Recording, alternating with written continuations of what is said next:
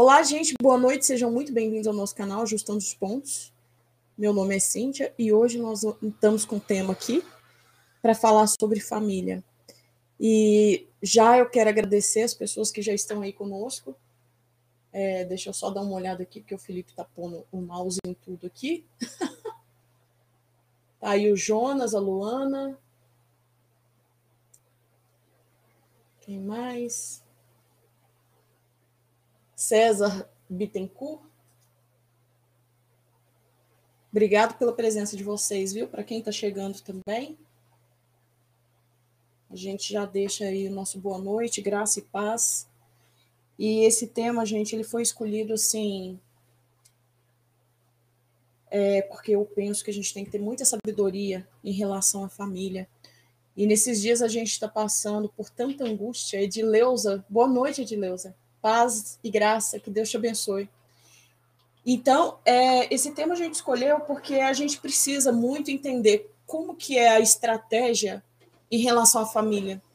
Eu não sei se vocês já se perguntaram, né? Por que, que a gente vê o aumento do índice do, do, do divórcio? Ah, às vezes a gente vê o crescimento de casamento homoafetivo. Agora a gente tem a lei da família aí, gente, que pode, né, pode aprovar aí, inclusive, a questão da, da, da, não só da pedofilia, né, gente, mas também a questão da. Eu esqueci, saiu da minha cabeça o nome. Mas é esses pais que gostam de ter incesto, é isso que eu queria falar. E são temas que a gente tem que ter muito cuidado, porque existe uma estratégia e é isso que eu quero conversar com vocês. E para a gente entender essa estratégia, a gente tem que entender a raiz do mal, a raiz de onde surgiu todo esse mal. Bom, e para a gente entender a raiz do mal, a gente tem que saber um pouquinho de algumas, algumas, como que fala, né? Algumas jogadas aí das elites em relação à a, a própria raiz do mal, né? Às vezes vocês veem a gente falar muito sobre a escola de Frankfurt, né? Sobre tantos temas aí. E parece que não faz muito sentido, né? Por isso que às vezes eu, eu falo, olha, é, a vida, na verdade, ela vai virando uma coxa de retalhos. E a gente tem que juntar uma informação aqui, outra informação ali, para a gente entender o que, o que exatamente está acontecendo pelo mundo porque senão a gente não entende absolutamente nada. É, então, a gente tem que começar do período pós-guerra, a gente tem que falar um pouquinho do comunismo, né? E que o, o comunismo, o que exatamente que eu quero falar sobre o comunismo? Eu quero falar mais daquela é, daquele livro de Marx, daquela publicação de Marx que ele fala sobre os objetivos do comunismo. E lá no, nos Objetivos do Comunismo, tem um, uma parte lá que ele fala sobre a questão da família. A questão da família é muito comentada dentro do comunismo. E o que, que o Marx vai falar sobre a questão da família? Né? Olha, nós queremos sim derrubar a família, a propriedade, né? E ele não mente em momento algum, né? O que eu acho interessante do, do marxismo é isso. E então, eu vou começar a leitura aqui, para vocês entenderem. Eu estou com um livro aqui que eu vou deixar o nome dele no Telegram, tá, gente? Direitos Humanos e suas interfaces com as políticas sociais. Eu não sei se vocês lembram, mas a gente está sempre falando, gente, cuidado com essa conversa de direitos humanos, é, de justiça social, cuidado com essa conversa de políticas sociais, de, de papinho de minoria. Por quê? Porque isso aqui é o que vai criar meios para que os objetivos de Marx sejam alcançados, para destruir a família, que, como eu disse, olha, já era objetivo de Marx. Bom, ontem eu estava falando na live, não, antes de ontem, né, na live com o Gustavo, né? Eu acho que foi. Que o comunismo, de fato, não foi criado por Marx, foi um grande plágio, na verdade, né? Se vocês forem estudar profundamente a história de. Eu, é, eu acho que ele chama Wei Sharp, o Weishaupt, eu sempre erro o nome dele, gente, é o que fundou a Sociedade Illuminati, né? Ele era jesuíta e ele fundou a Sociedade Illuminati porque ele tinha muito, como se diz, ele tinha muito interesse pelo ocultismo, né? Ele tinha um amor muito grande pelo ocultismo.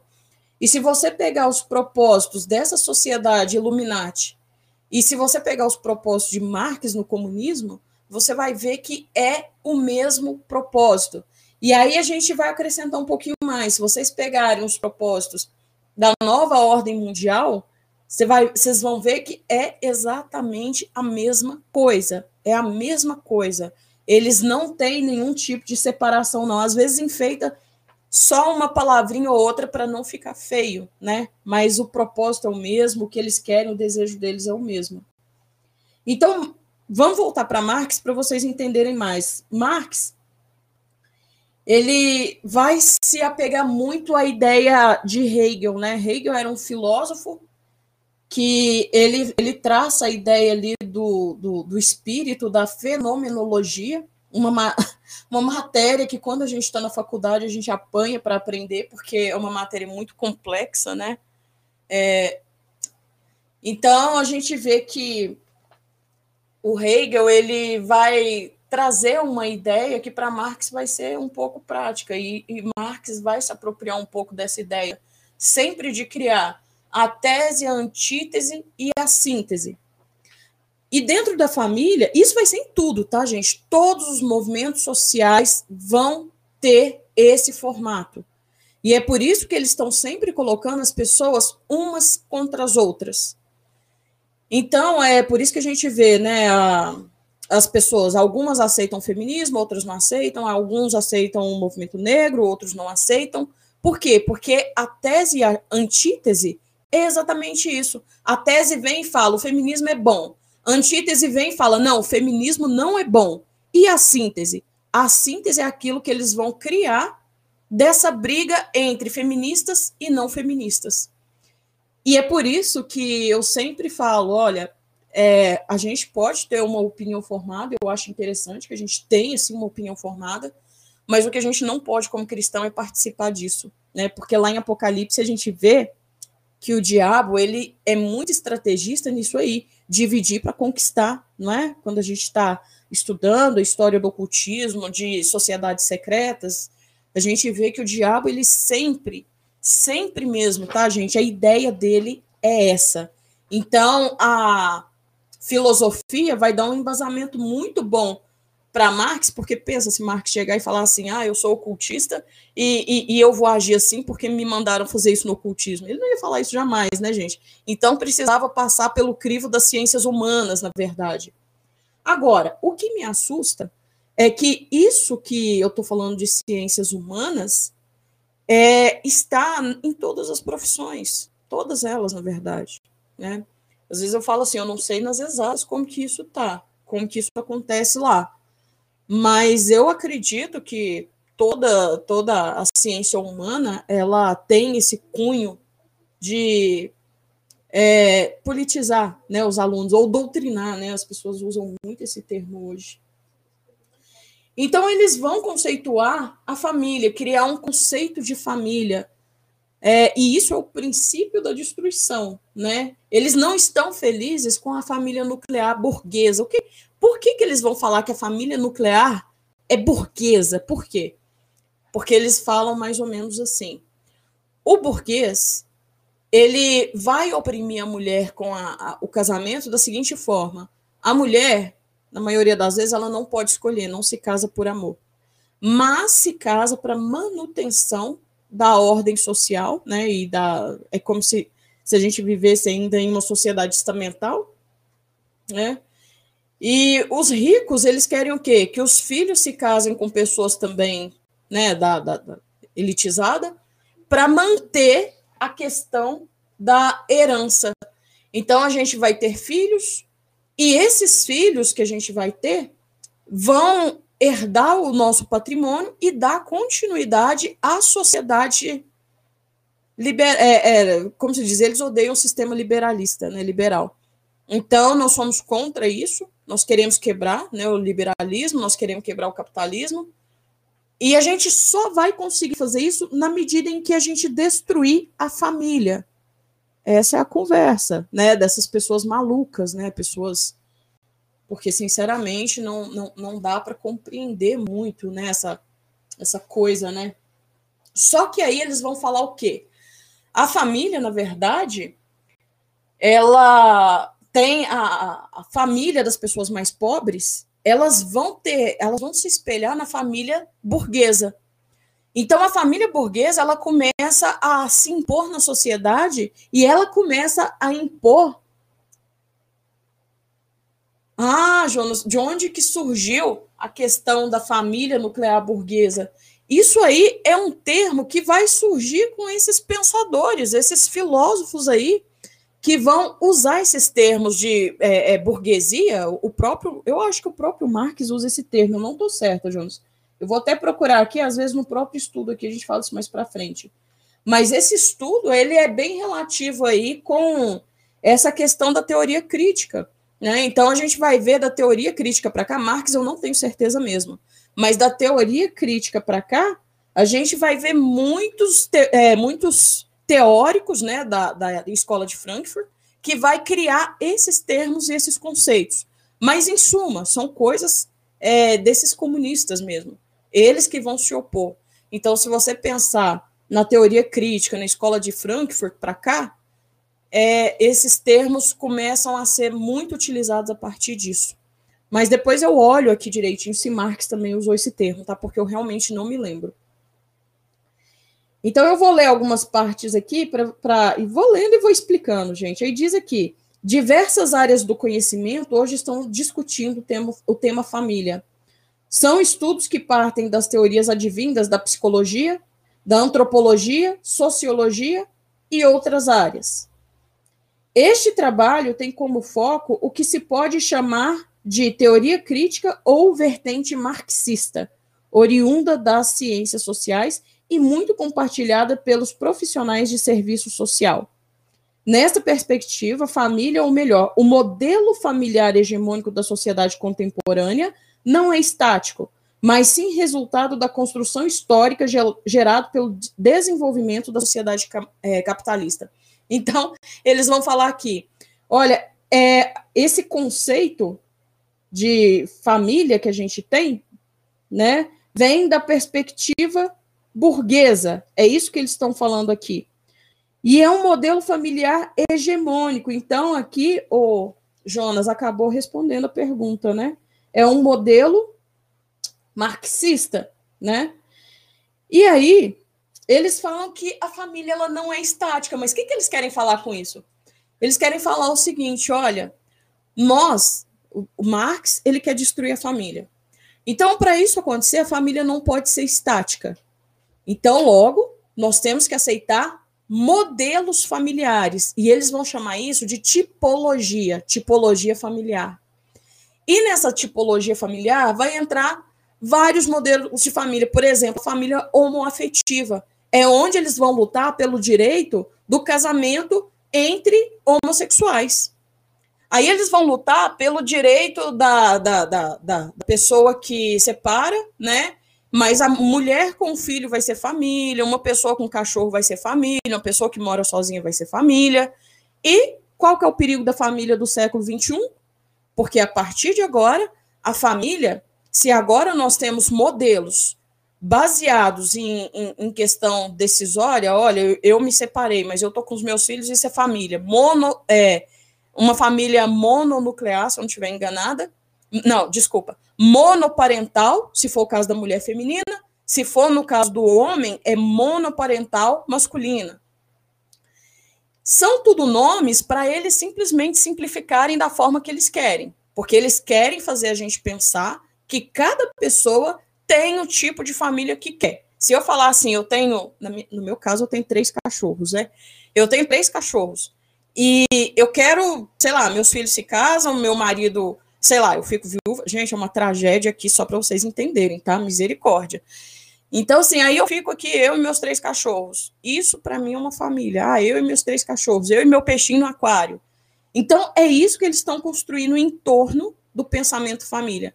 Porque na hora que todo mundo acostumar com esse, esse tipo de família, com tipologias familiares, aí entra a família do século XXI, pautada no amor, né? Aquilo que a gente estava falando há pouco tempo, né? Consideramos justa, música do Lulu Santos, né, gente?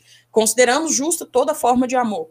Então, aí, a família ela vai poder ser baseada no incesto, porque se o pai ama o filho, a mãe ama o filho, logo ela pode falar que o filho pode se tornar um marido dela, ou que a filha pode se tornar um marido, a esposa dele. Ou então a família que, que vai ser aprovada também, a, a, a poligâmica, né? Então, ah, eu, sei lá, eu quero me casar com duas, três pessoas, eu quero, sabe? Então, é esse tipo de sociedade que eles estão planejando, gente. Isso é muito sério. É muito sério o que está acontecendo.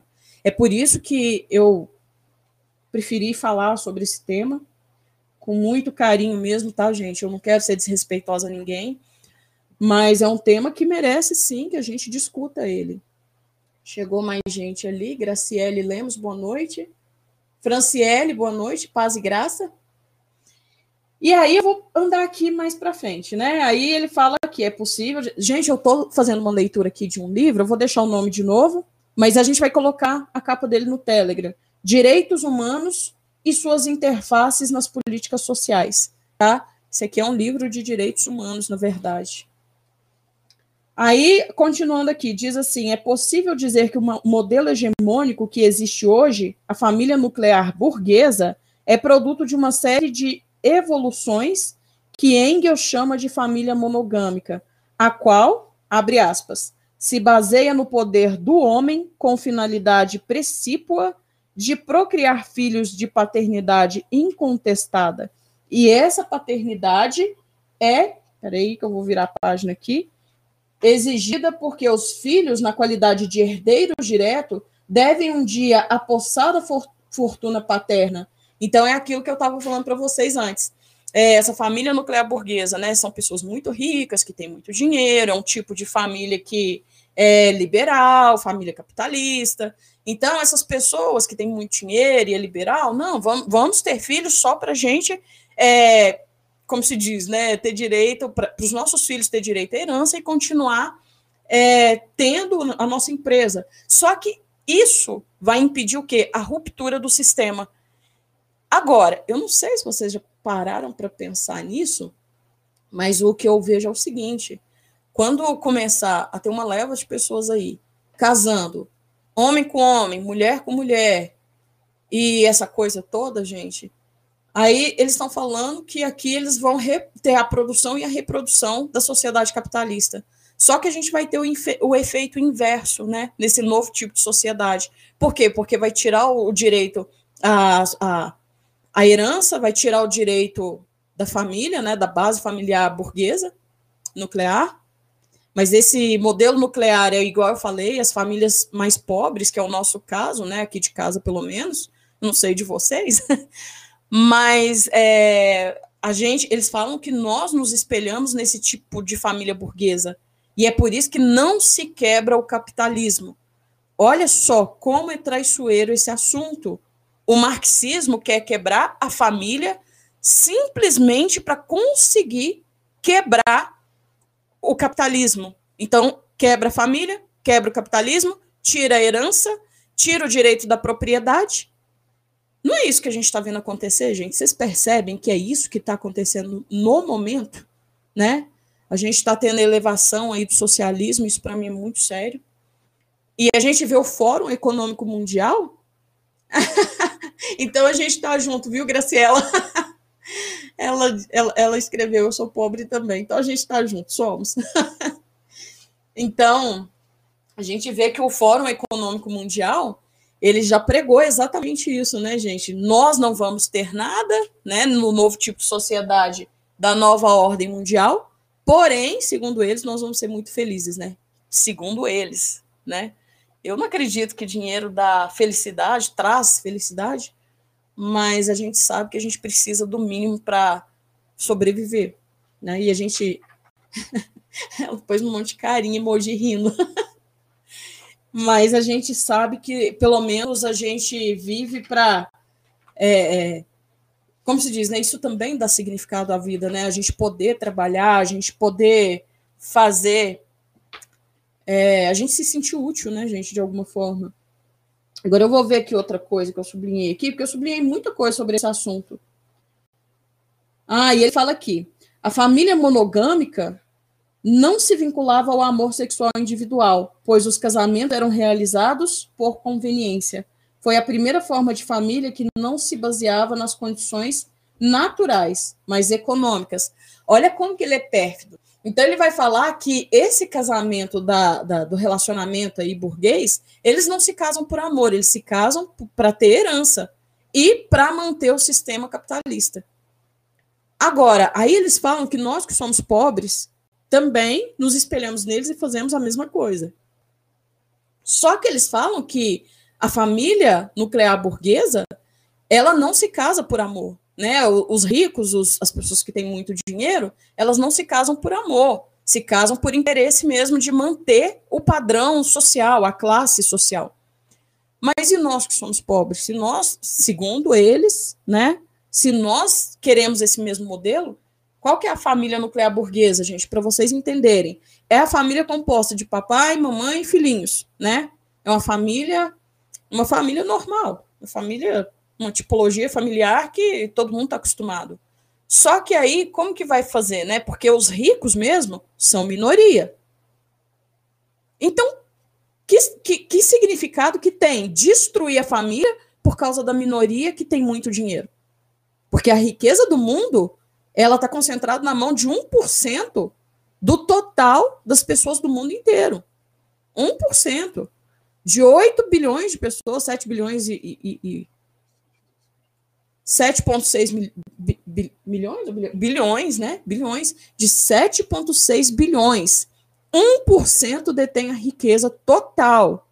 Agora vai destruir a família do mundo inteiro por causa disso. Faz sentido para vocês, gente? Vocês estão entendendo o que, que eu estou querendo falar? Gente, comenta aí para eu ver se vocês estão entendendo, viu? Senão eu fico pensando que eu estou falando sozinha aqui. Então, para mim, gente, olha, isso não faz sentido algum, na minha opinião. Destruir as famílias do mundo inteiro por causa de 1% que detém riqueza. E falar que, ah, tem que destruir por quê? Porque a gente reproduz o que eles fazem? Tá, mas muitos de nós não tem nem herança. Então, o que, que eles querem? O que eles querem é acabar com a questão do patrimônio de todo mundo. Da nossa casa que a gente compra com tanto suor, do nosso carro que a gente compra com tanto suor, daquilo que a gente tem, que a gente paga por aquilo. É isso que eles querem destruir. E é por isso que a gente vê o Fórum Econômico Mundial discutindo.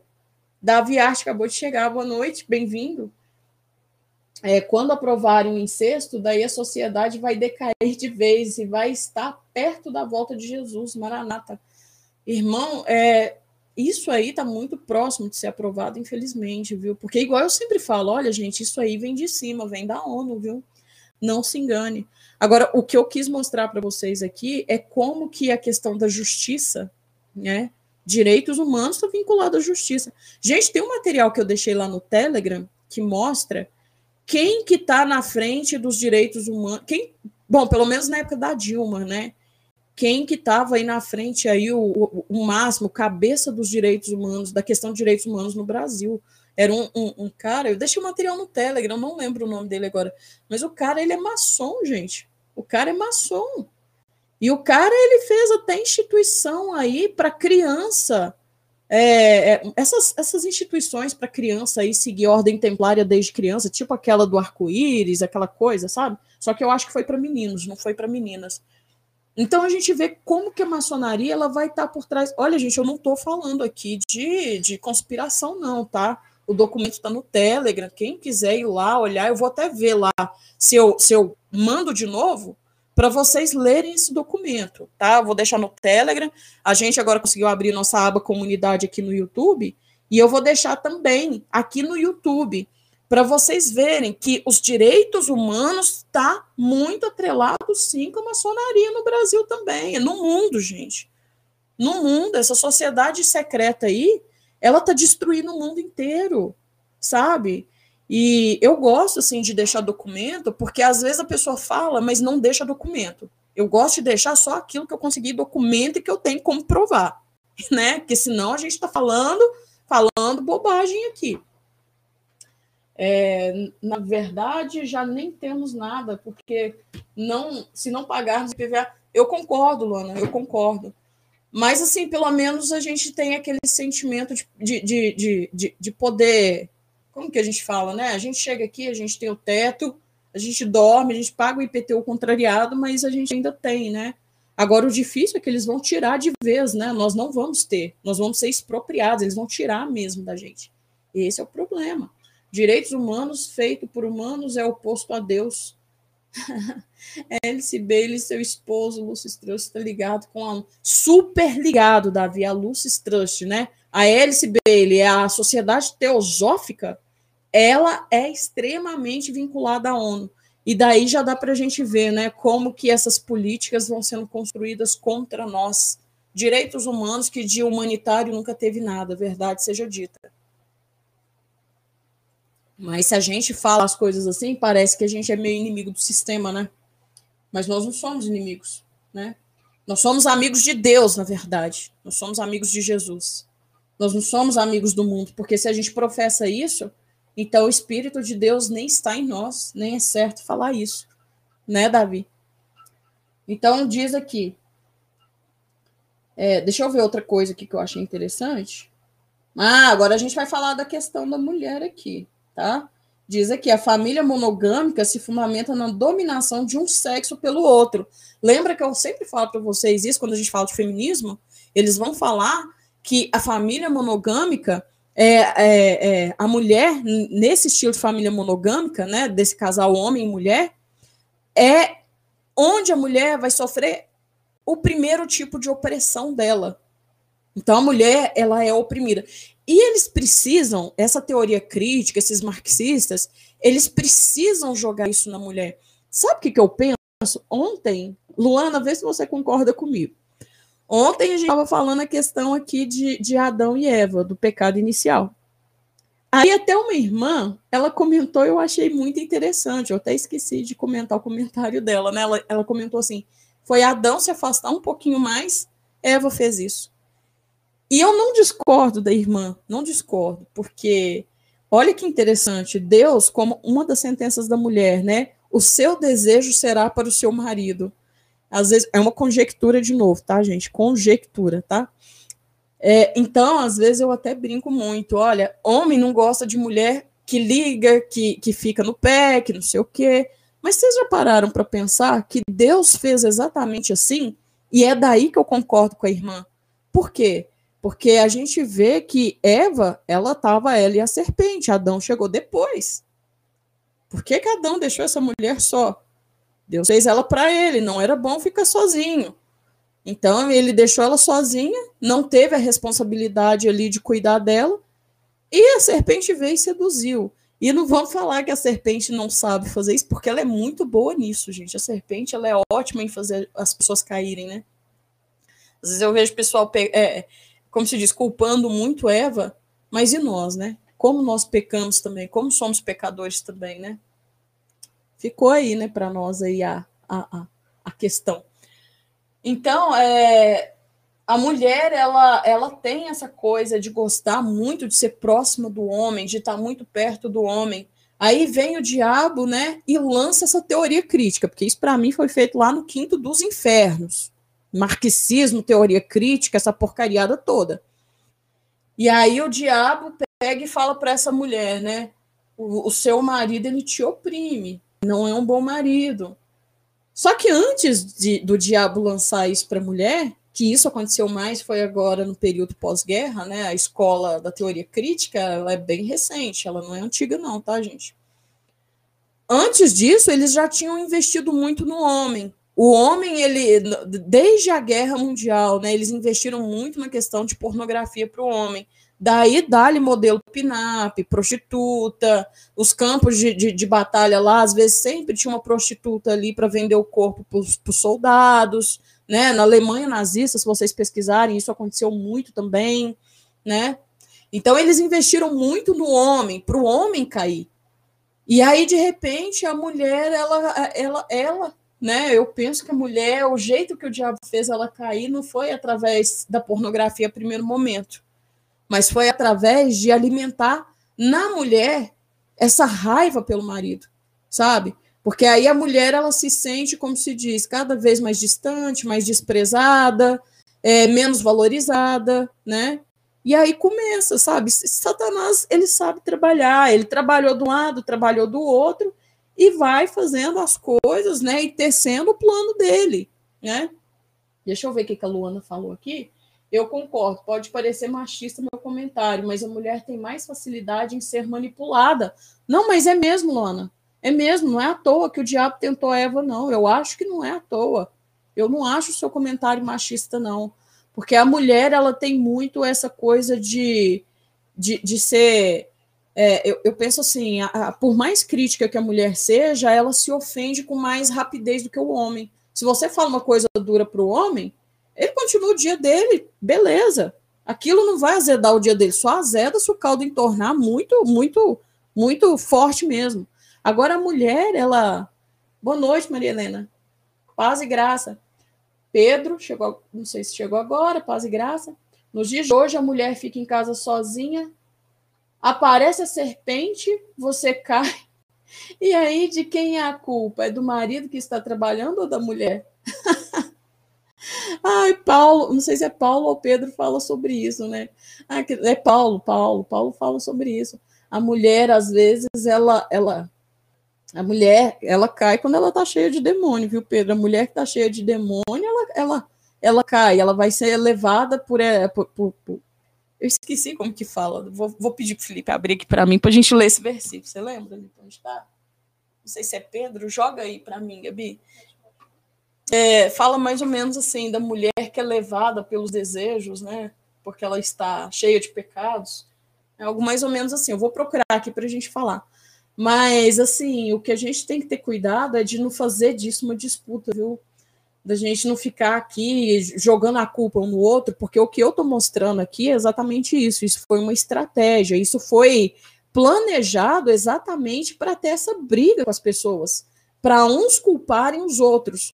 Então, nós cristãos, nós temos que estar atentos, a gente tem que conhecer a verdade por trás disso, para a gente evitar esses conflitos, gente. E é igual eu falo, olha, a gente está nos últimos dias na Terra e a gente não pode dar espaço para o diabo, não pode, gente. Vamos viver bem, né? Em nome de Jesus, vamos viver bem uns com os outros. Deixa eu ver se a Gabi acha. É, tem jeito de você virar aqui para mim, só para eu ler? Só um pouquinho, Gabi. Ó, irmão, eu vou ler aqui. 2 Timóteo 3, 7. Irmão, diz assim, ó, que sempre aprendem, mas. Não, peraí, eu vou ler para cima. Afaste-se dessas pessoas, algumas delas se insinuam pelas casas e controlam mulheres de vontade fraca, sobrecarregadas de pecado e dominadas por diversos impulsos, que sempre aprendem, mas não são capazes de chegar ao pleno conhecimento da verdade. Olha só. Então, Aqui o que ele está falando é isso: algumas mulheres de vontade fraca são carregadas de pecados e dominadas por diversos impulsos, né? E isso aqui é uma chamada de atenção para as mulheres também, tá, gente? Porque nós temos que estar sempre firme no Senhor Jesus para a gente não passar por isso aí. Porque, infelizmente, eu já falei em vários vídeos de feminista, né? Às vezes a mulher ela procura, sim, ela procura ajuda, ela ora, ela busca, ela vai em vários lugares, não consegue ajuda. Aí chega um momento que o diabo prepara aí, né, um monte de pessoas para contaminar a mente dela. E se ela já tiver ferida, se o pecado já entrou dentro dela, se ela já tá, chegou a ter até raiva do esposo, então ela vai deixar ser guiada, gente, infelizmente. Então, aí entra outra coisa que Paulo fala, né? É, Irai-vos, mas não pequeis, não deixa a ira, né?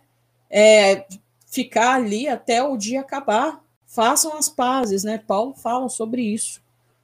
Porque quando a gente ira, mas não peca, a gente se conserta, as coisas voltam bem, o diabo não entra. Agora, quando a gente não se conserta, aí entra o pecado. Aí as coisas vão azedar, né? O problema é que muitas das vezes os homens têm o coração duro, né? Os homens. E homens que eu quero falar, gente, são homens e mulheres. Eu não sei porque. Eu acho que eu já tô tão assim feminista, né? Porque feminista não deixa a gente falar homens como sociedade num todo, né? Se a gente falar os homens para ela, a gente está sendo a gente está sendo machista, né? Então, assim, a sociedade num todo. Boa noite, Tati. Paz e graça. Bem-vinda. Bom, aí voltando no estudo, olha aqui o que, que eles vão falar. A primeira divisão do trabalho é a que se fez entre homem e a mulher para a procriação dos filhos. Olha só, eles reduzem a mulher a isso. Eles é que estão falando que a mulher ela se casou para ter filho, né? E para assegurar aí a questão da herança. Aí continuando, o primeiro antagonismo de classes que apareceu na história coincide com o desenvolvimento do antagonismo entre homem e mulher na monogamia. E a primeira opressão de classe com a opressão do sexo feminino pelo masculino. Então, olha só como que eles resumem a vida da mulher. E eu não sei de onde que eles vão tirar essas ideias. Muitas das vezes eles vão culpar, adivinha quem? O Deus patriarcal. Eles vão falar que a culpa é de Deus, porque Deus estabeleceu a sociedade patriarcal. Porque eles não compreendem o que é o patriarcado. Eles não compreendem o papel da mulher. Só que e, é, o que eu acho muito pérfido nessa fala deles é o seguinte: a gente não vê na palavra de Deus em momento algum que a mulher não pode trabalhar, que a mulher não pode é, é, ter uma vida onde ela vai ter pessoas trabalhando para ela, onde ela vai. A gente vê pela vida ali da mulher virtuosa, né, que está na palavra de Deus. Como que eles citam, né, a mulher virtuosa na palavra de Deus? É uma mulher que trabalha. É uma mulher que ela, ela, ela, ela é comerciante. É uma mulher que sabe estar em casa e colocar as pessoas trabalhando para ela, sabe?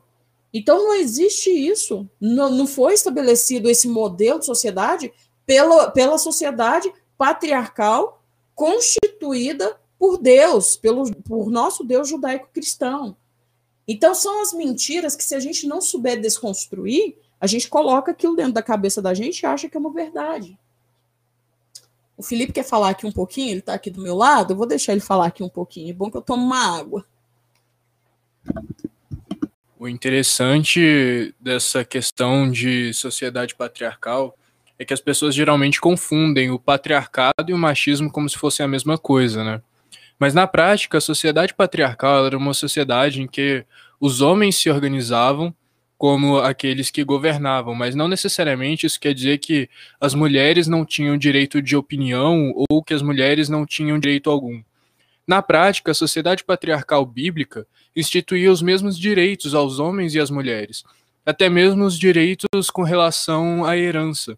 A gente vê isso durante discussões ali no livro de Levítico, né? No livro do Êxodo também, onde as terras passam a ser passadas também para mulheres. E a gente vê a discussão sempre que Deus institui uma lei, que as leis não servem para homens, servem para homens e mulheres, tanto leis punitivas quanto leis de direitos. Então, na prática, a sociedade patriarcal era uma sociedade de proteção à mulher porque nós vemos que a sociedade da época era uma sociedade extremamente hostil àqueles que eram mais fracos. Então era no intuito de proteger as mulheres, os idosos, as crianças que a sociedade se organizavam dessa forma, né? Então, por não compreender isso, muitas das vezes as pessoas são levadas por conversas que dizem que a sociedade patriarcal é algo onde o homem mandava e dominava sobre os outros, quando na prática não é exatamente isso que acontecia. Aqui tem uma, uma, uma, irmã que comentou, né, que já viu o canal cristão, que diz que as mulheres só, só, só devem se casar para ter filhos. É isso, irmã? E, assim, Deus, ele, ele institui o casamento, a família, e ele fala que nós temos que crescer e nos multiplicar. A gente casa, né, e a gente tem essa, esse papel reprodutivo, de fato. Mas não significa que o casamento é só para essa reprodução. Isso é uma conversa, inclusive, feminista, tá? As feministas, elas gostam muito de falar. Inclusive, eu já ia ler isso aqui para baixo, a gente até ia discutir sobre isso. Mas eu vou só fechar aqui no que eles falam em relação a Engel, depois eu vou pular para essa parte para você ver como que é, isso é construído, tá? E diz aqui, nesse sentido, Engel afirma que a família monogâmica surgiu e foi determinada pelo aparecimento da propriedade privada, e aí ele vai discutir isso, por quê? Porque ele vai ter por base outros tipos de sociedade. Tem um livro em PDF que eu vou jogar lá para o Telegram. Quem quiser ler, a gente vai entender muito bem esse assunto. Esse assunto é bem interessante dentro do livro. Então, é, eles vão falar que a sociedade privada, na verdade, vai acontecer a partir dessa união da família monogâmica. Por quê? Porque aí agora eles casam por interesse para manutenção da propriedade privada. E essa é a grande mentira de Satanás, né? Que é aquilo que eu expliquei antes disso de, de, de comentar sobre esse, esse coisa que Engel falou aqui, né? Que a gente estava falando. Quem detém a riqueza do mundo é 1% de, de, do, do povo da, do planeta Terra inteiro, né? 1%. A maioria de nós somos pobres e nós não temos propriedade privada nesse, como se diz, né? Nós não temos corporações, nós não temos nada disso. O máximo que na, a maioria de nós temos, de classe média para baixo, né? A gente tem casa, a gente tem carro, a gente às vezes tem um pedacinho de terra para cuidar um pouco de bicho, né? Mas riqueza, riqueza mesmo, a maioria de nós não temos. Então você vai vendo que a conversa ela não tem consistência, ela não consiste a conversa deles. Então aí fala aqui, a mulher, aí agora eu vou entrar nisso aí, irmão, para você entender. Eles vão falar aqui. É, é uma citação de citação, mas eu vou falar aqui, é uma citação de Reis. É um, um livro que ele escreveu em mil, 1994. Ao elaborar algumas considerações sobre as funções da família, afirma que essa constitui em torno da necessidade material, a reprodução biológica e a reprodução de uma certa ideologia. Então, olha aqui, ele faz um tripé, né, gente? A família. Ela tem relação com a questão da reprodução material, do dinheiro, né? A pessoa casa para manter é, a herança, a propriedade privada, o dinheiro, casa por interesse, em suma. A reprodução biológica, por quê? Porque eles querem ter filhos, para esses filhos assegurarem a herança. Esse filho vai dar continuidade nos negócios da família. E a reprodução, né, de uma determinada ideologia. E que ideologia é essa? Aí eles vão chamar essa ideologia de ideologia burguesa. Então a burguesia ela lança um padrão de, de sociedade, né? Ela determina um padrão de sociedade segundo eles, tá? Isso aqui é segundo o marxismo, tá, gente? Quem fala isso é o pessoal da teoria crítica. São os marxistas, os ideólogos é, comunistas, da, do, do, comunismo marxista mesmo. Né? Eles querem destruir a família, então eles começam a ensinar isso. Então, logo, lembra daquela historinha? Tese, antítese e, e, e vai surgir a síntese? Então, logo, tem a família nuclear burguesa, essa família nuclear burguesa, ela não pode ser uma família constante, ela pode ser modificada. Então, a gente tem que criar o quê? A gente tem a tese, família burguesa, a gente tem que criar a antítese. E a antítese, ela vai surgindo na medida em que eles conseguem traçar uma nova ideologia. Então, para isso, vão surgir essas outras ideologias. A ideologia de gênero, no fa de fato, é uma ideologia muito forte que contrapôs a ideologia burguesa. E quando a gente fala de gênero, a gente quer falar da sociedade LGBT e o resto do alfabeto e do feminismo também, tá? Vai abranger todo esse público, ideologia de gênero. Então, ela vai se opor contra a ideologia burguesa. Gente, está claro isso? E daqui para frente, eles vão traçar um novo tipo de família, porque agora a gente já tem a lógica hegeliana da tese e a gente já criou a antítese, que é essa sociedade LGBT e o resto do alfabeto, mais o feminismo. Então a gente já tem a antítese. Agora nós vamos ter a síntese. Qual que é a síntese, gente? A síntese é exatamente a família do século XXI, né? Agora a gente vai criar legislações aonde tudo é permitido. E o que, que eu sempre falo para vocês? Eles estão lutando para quê? Por questão de libertação sexual. Eles são favoráveis a uma sociedade onde as pessoas podem ser o que elas quiserem. A sociedade burguesa, né, essa família burguesa, ela não pode determinar de forma com que todos sejam como eles, papai, mamãe filhos. Uma família que nós consideramos normal, mas para eles não é normal.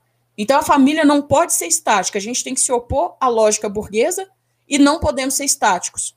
Então, nós temos que criar uma sociedade aonde a gente se opõe tudo isso e a família ela vai passar por essas transformações. Só que, lógico, eles vão falar aquela mesma historinha do historicamente construído, né, do, do, do, da opressão, do coitadismo, o apelo emocional, porque todo mundo é coitadinho aqui, né? Mas o que eles querem de fato é quebrar a família, tá? É isso que eles querem. Isso é muito sério, isso é muito perigoso, tá, gente? Nós temos que nos opor a isso. Deixa eu ver as perguntas aqui. O marxismo, peraí, o marxismo é um câncer infiltrado na igreja e tem se infiltrado muito, viu, Edivaldo? Bem-vindo. É, paz e graça, seja bem-vindo aí ao canal. E eu concordo contigo. E tem, e tem entrado ca, cada vez mais, viu? Cada vez. Eu conheço pessoas aí que, como se diz, né? Pessoa de dentro da minha casa, que hoje em dia está dentro das igrejas levando a lógica feminista. Pessoas de dentro da minha casa que viraram transexual e hoje em dia está aí nas igrejas aí, fazendo cada aberração, que misericórdia. Eu conheço muita coisa, viu, gente, em relação a isso. É, deixa eu ver se tem mais alguma pergunta aqui. O que eu quis dizer, não, não tem nada a ver, não, não é nada para mim, não, né, gente? Pode continuar aqui. Bom, aí a gente já falou da lógica deles, né?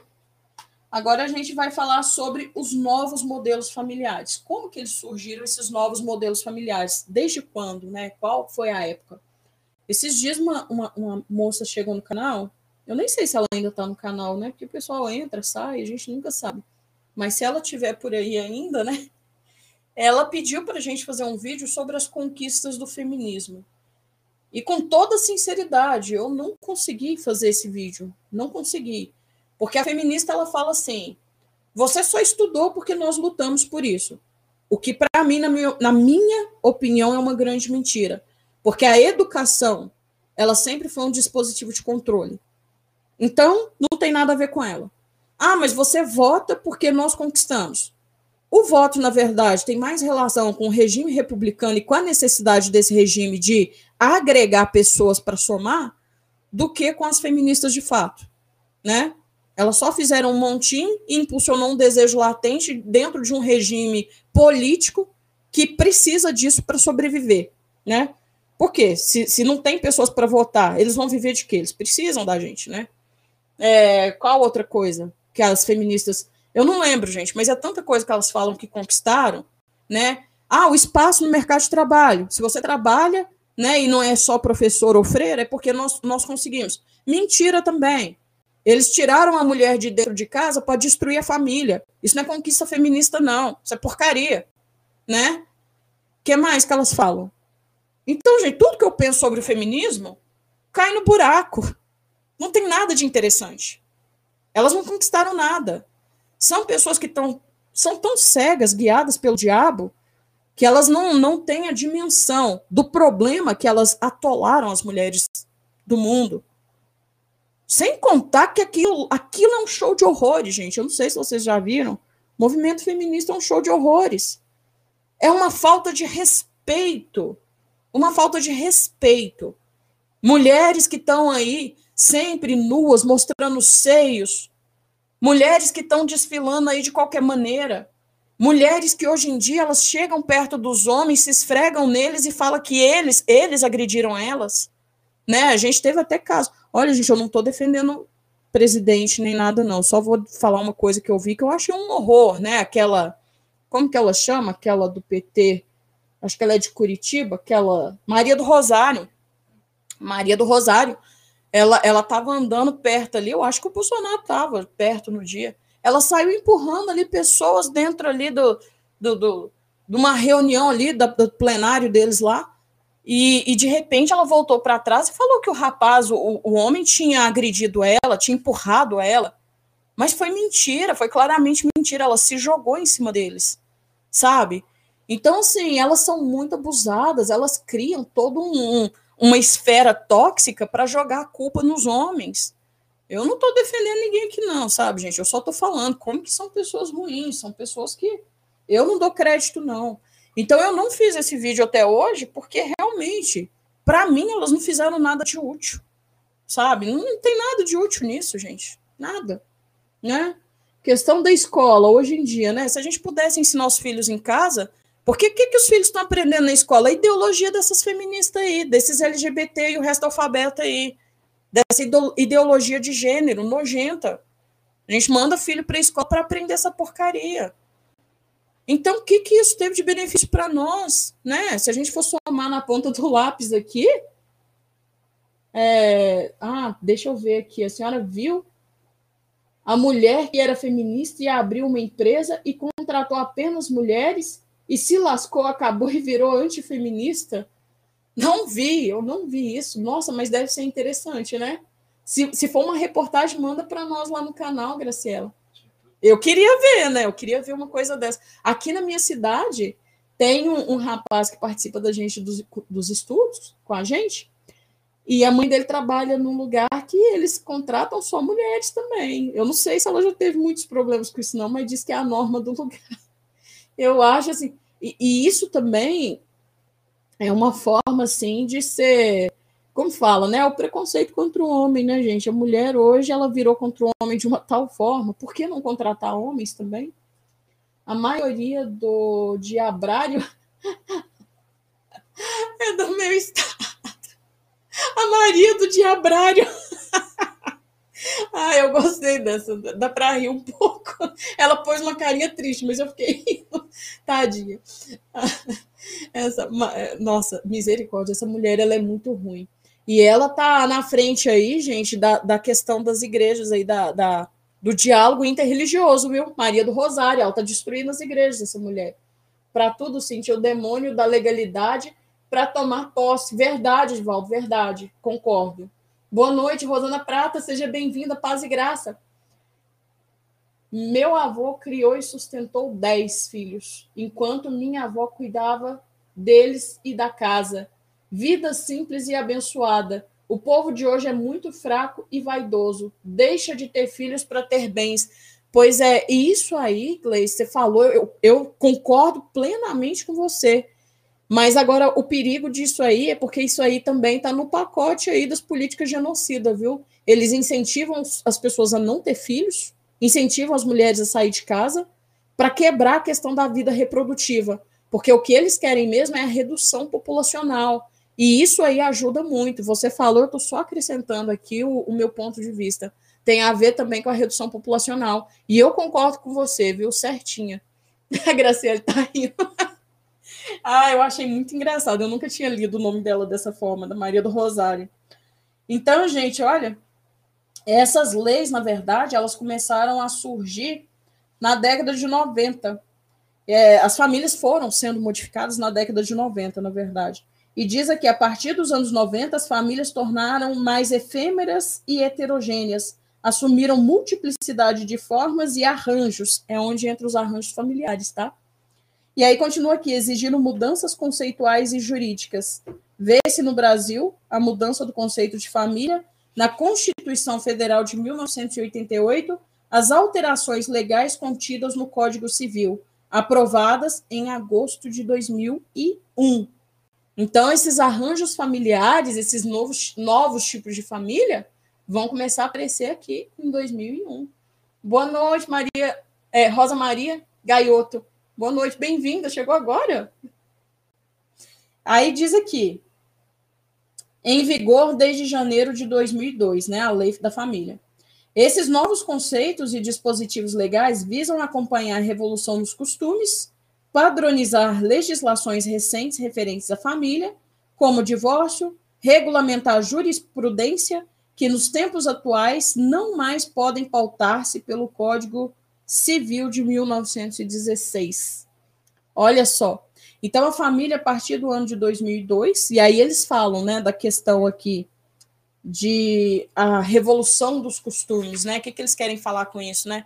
Porque a questão das legislações, elas vão atender os interesses de acordo com aquilo que chega, né? Vamos, vamos, vamos falar assim, mais ou menos a questão da demanda, né?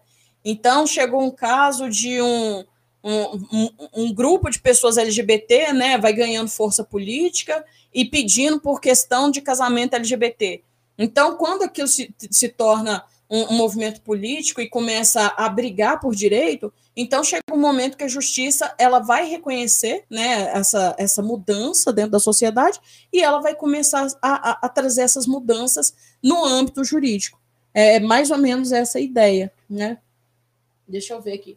As, as mulheres são incentivadas a tomarem anticoncepcionais quando querem, quando querem ter filhos, se tornam infrutíferas. É verdade, tem muitos casos assim, né, Pedro? Que as mulheres elas ficam se intoxicando tanto com remédio que quando elas querem ter filhos, às vezes já nem dá mais, né? Já, já complicou a saúde, né? É, fui muito discriminada por ter deixado a profissão para cuidar da família. As pessoas fazem isso mesmo, viu, Rosana? É como se a gente estivesse se tornando uma pessoa inútil, né? É difícil isso. As pessoas, eu falo, as pessoas são muito más e família para mim é tudo, viu? Família para mim, primeiro é Deus, depois é família. Então a gente vê aqui, ó. Assim, no âmbito da Constituição Federal, quando o plano do novo Código Civil, a família legítima não é mais aquela formada pelo casamento. Agora, o conceito de família abrange diversos arranjos: a, for, a união formada por casamento, a união estável entre homem e mulher, a comunidade de quaisquer genitores, inclusive da mãe solteira com seus dependentes, a chamada da família monoparental, aí nesse caso feminina, né? E aqui ele deixa aqui, abre, abre parênteses, Constituição Federal de 1988, parágrafo 4 e 5 fecha parênteses. Então aí a gente já começa a ver que a família já não é mais essa questão de Olha, tem uma pessoa assistindo a gente pelo Twitch. Duas, né? Então, é, a gente vê que essa família ela começa a criar, é, ser modificada em 2002. Mas é igual eu falei, a ideia é assim, acostumar a gente aos poucos. Então, hoje em dia, a família ela já não é mais aquela pai, mãe e filhos. Hoje, a gente tem a família entre a mulher e o filho, né? A, a gente tem outros tipos de família. Mas isso tudo é para acostumar a gente para o pior que está por vir, viu? É igual o caso que eu sempre falo, né? O caso do suicídio, né? Eles querem acostumar a gente no debate do suicídio para aprovar a eutanásia e o suicídio assistido. Então, fiquem espertos que setembro é amarelo, viu, gente? Isso aí é uma coisa do diabo também, é diabólico isso também. Aí diz, aí diz aqui, relacionado a esse conjunto de mudanças no âmbito da vida cotidiana conceitual, ocorrem revisões significativas no tratamento legal de questões como virgindade, adultério, casamento, sobrenome e regime de bens. Atualmente, a perda da virgindade da mulher deixou de ser assunto do Código Civil. Porque será, né, gente? A gente está falando de questão de revolução sexual. Então, se a gente quer fazer uma revolução sexual, a gente não pode ficar aqui importando com coisas do, do, tipo, né? Ah, a mulher ela tem, tem, tem 18 anos, ela ainda é virgem. E, aliás, nessa sociedade de hoje, é uma vergonha falar que é virgem, né? É uma vergonha. Porque hoje em dia, as, as, os jovens começam com a vida sexual ativa muito cedo. Muito cedo mesmo. A gente vê as meninas cada vez mais jovens tendo filhos muito cedo. E hoje em dia, a, muita menina aí é mãe solteira. Então, o que as feministas fizeram dentro dessa sociedade é muito pérfido, né? Aí elas fazem o quê? Por um lado, a lei não pode mais falar sobre a virgindade, né? Se a mulher é casar ou não casar virgem, problema, né, de quem aceitou. Mas, por outro lado, elas querem trazer o reforçamento das políticas da questão reprodutiva, das políticas reprodutivas, né? Igual saiu na Argentina a semana passada, a questão da, da, da lei ia ser julgada só no Senado, a questão do. Gente, passou um, um, uma barata em cima do meu pé, eu levei um susto.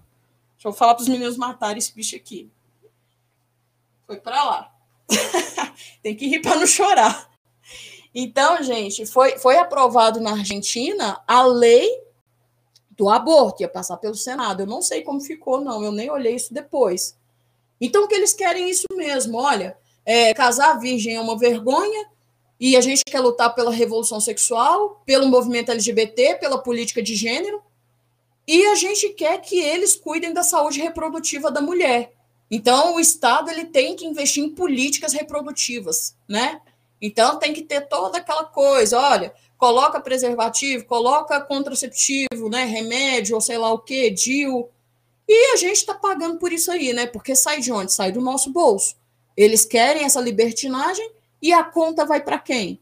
A conta vem para nós, né? Nós estamos pagando essa, essa coisa aí deles aí, né?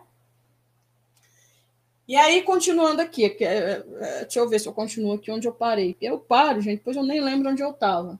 Então, fala aqui questões como virgindade, adultério, casamento, sobrenome e regime de bens, né? Atualmente, a perda da virgindade da mulher deixou de ser assunto do Código Civil. Eu parei aqui, né? Dando-se, nesse caso, um tratamento equivalente ao do homem. Olha aqui onde pega a questão feminista, tá vendo?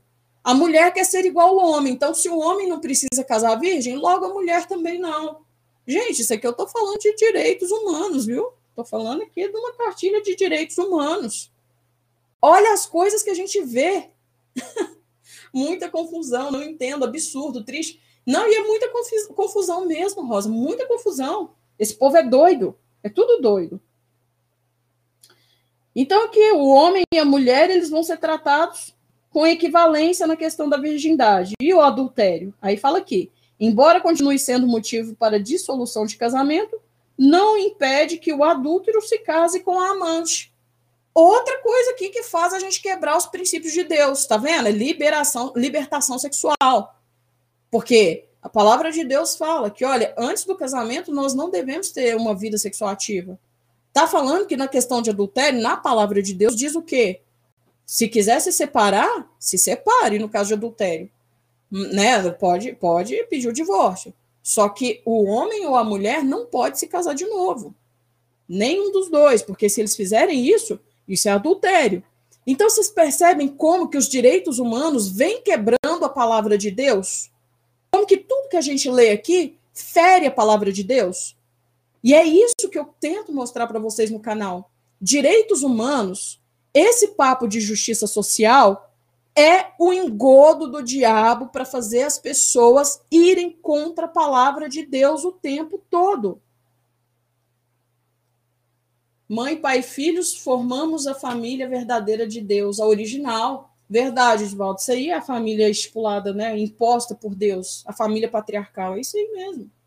Ainda tem as doenças, especialmente transmiss transmissível. Verdade, Tati. É o perigo que a gente tem. E, aliás, a sociedade, a gente vê aí, né, como que é crescente. Porque às vezes as pessoas pensam muito no HIV, mas com, quantas outras doenças que não se tem por causa disso, né? HPV e tantas outras coisas. As pessoas não pensam. Destruição do sagrado, verdade, Rosana. É isso que eu estou sempre mostrando para vocês. É, direitos humanos vem aqui só para quebrar a palavra de Deus. Só para isso, tá? Eles não colocam nada aqui, como se diz, né? De santo, não.